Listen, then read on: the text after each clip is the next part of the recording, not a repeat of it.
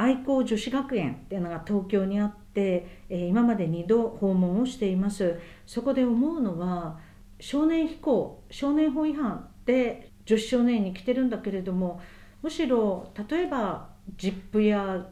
義理のお父さんから性暴力を受けたり実は凄まじいその被害者なんじゃないかっていう女の子たちが、まあ、たくさんいるっていうのをあの本当に聞きます。で2つ映画をお話したいと思います。一つは「少女は夜明けに夢を見ると」これはイランの映画でやはりあの女子女の子の女の子っていうか、まあ、少女の、まあ、強制施設なんですね。でそこに入ってるあの女の子たち、まあ、一人一人実は顔を出しているんですがやはり性暴力を受けたり親に、えー、売春を強要されて金儲けをしろと言われたりあるいは本当に虐待を受けたりいろんな麻薬の、仕事をしろと、親などに強要されるホームレスあるいはホームレスのような暮らしをしながら、え、大変な状況の中で一人一人一人の少女がですね生きているっていうのをドキュメンタリーで話を聞いているものです。その、え、子供を産む女の子もいたりですね。そんな中でじゃあ強制施設を出た後のその女の子たちは一体どうなるのかというふうにも本当に思いました。でもう一つプリズンサークルこれは坂上香織さんという、まあ、素晴らしい映画監督が日本の刑務所とりわけ PFI なんですけれどもあのあれ島根ですよね、えー、その刑務所で、えー、いろんなピアカウンセリングやお互いにこう話をする単に黙々黙々黙々刑務作業をするっていうのではなくって、えー、ラウンドテーブルというかみんなで輪になってそれぞれ今までのことを話すとかですね、えー、そういうことそれを何年も何年もかけて撮ったあの素晴らしいドキュメンタリー映画です。やっぱりそこでも全くまあ、なかなかこう愛してもらえなかったというかネグレクトの経験を持っているとかそしてどうしてそうなってしまったのか。でものすごく時間がかかるけれどもその少年が自分の犯した犯罪に向き合うのに自分のことが分かってあ自分も痛いだから他人も痛いっていうかですねそのことをもういろんなことを理解する自分のやったことに向き合ったりするのだけでもすごく時間がかかるということを思いました。あの本人が話したりロールプレイやるときに第三者がアドバイザーになるんですがその時は的確に言えるんですよね。それ被害者はどう思ったと思うかみたいなことを言っていて自分の時はなんか自分の感情だけで精一杯なんだけどロールプレイとか立場を変えることで見えてくるものもあるしあそれからこのプリズンサークルのすごくいいのは日本の刑務所なんですが出所した後みんなであのまあ、定期的に会ってですねバーベキューやったりして元気かとか頑張ろうとか頑張れやとか俺も頑張ってるから頑張ろうとかなんか自分をどっかで見守ってくれる人がいるというのはものすごく心の支えになる。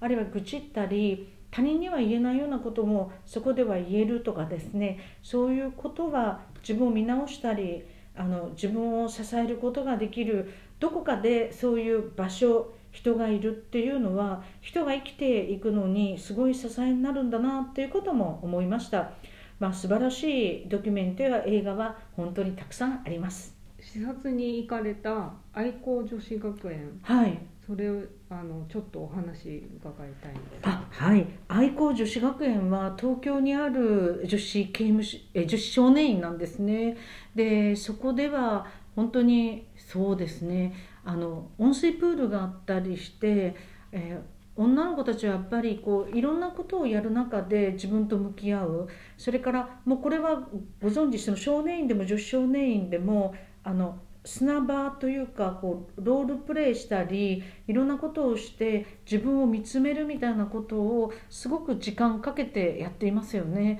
その人をどうこうやっぱり支えていくかっていうのは大事。それから愚犯少女っていうか悪い子っていうだけでなくだってもしかしたらどっかいわゆる盛り場に行ったりいろいろしていてその子は家の中にいられないっていうことがあって家の中にいられないからこそ家の中が安心でない暴力とか性暴力とか受けたりするから家にいられなくて出ていくっていうことが多いことも本当に思っています。結構その女の子たちが加害者でもあるけれども被害者でもあってえー、薬物犯罪に巻き込まれる子が多いっていう話でしたよね。そうですねあの刑務所もそうなんですがこれ男性女性の差がちょっとよくわからないけれど女性結構薬物っていうか覚醒剤とか多いんですよね、だからあの女の子の場合やっぱりこう若いっていうのは性の搾取の対象にもなるし優しくしてくれる人が暴力団で覚醒剤打たれてとかいうこともあるかもしれないしまあそういうことで薬物依存とか薬物に、まあ、させられるとかっていうのはありますね。だからその意味ではあのやっぱりこうそうならないようにどうしたらいいのかとかそれからいろんな刑務所映画でもそう思うんですがもう一回どうやったら生き直せるのか。だって未来永劫そこから出てこないっていうのではなくてこの社会の中でまた一緒に生きていくわけだから。そうですね。10少年院とか行くと被害者加害者っていうよりも行き場がないというかなんか、まあ、搾取されてるっていうとちょっとあれですがやっぱりあの男の人とか悪い大人とかあのにこういいようにされてみたいなことはちょっと思ったりしますね。刑務官の皆さんもすごく熱心な方が多かったです、ね、そうですね、うん、今実はこういう世の中だけれども少年犯罪は減っていて少年院に入る人も実は減っているんですよね。うん、でなんか変なこと言うと昔あの練馬の鑑別所だとか私も弁護士として鑑別所に行ったりとかですね。いろんないろんないろんな鑑別所とかいろいろ行く行ったことがあるんですが昔は私は担当してないですが割とその暴走族とかね。でも今はなんかそういう集団で何かっていうよりもなんか家族の中でとかなんかこう内向していくというかあのリストカットを繰り返して、えー、行き場がないとかで覚醒剤とかという何かこういやー暴走族っていうよりも集団っていうよりも一人で問題を抱え込んで一人で自分を傷つけて他人も傷つけてみたいなことが多いようにも思いますし、まあ、そういう説明も刑務官の皆さんたちはされていましたね。だからそこであのまた話が飛びますが子どもシェルターの活動をやってる、まあ、坪井節子さん弁護士とかいろんな人いますし若草プロジェクトで、えー、若い女性のためのまさにシェアハウスを作って頑張っている、えー、弁護士さんやあのいろんな人もいますけれどであとあの児童相談所18歳で出た後にえー、その後どこに行っていいかわからないっていうんで、うん、えー、そのステップハウスを作ってシェアハウスでやっているあの、まある意味子どもシェルターのあのバージョンですけれどもそこにもあの視察に行ったことがあります。で出たそこ何何ヶ月かとかまあ出て別のところで暮らしてる女の人が女の子って言ってもいいのかしらね戻ってきてってふらってきてなんかおしゃべりするとかだからなんか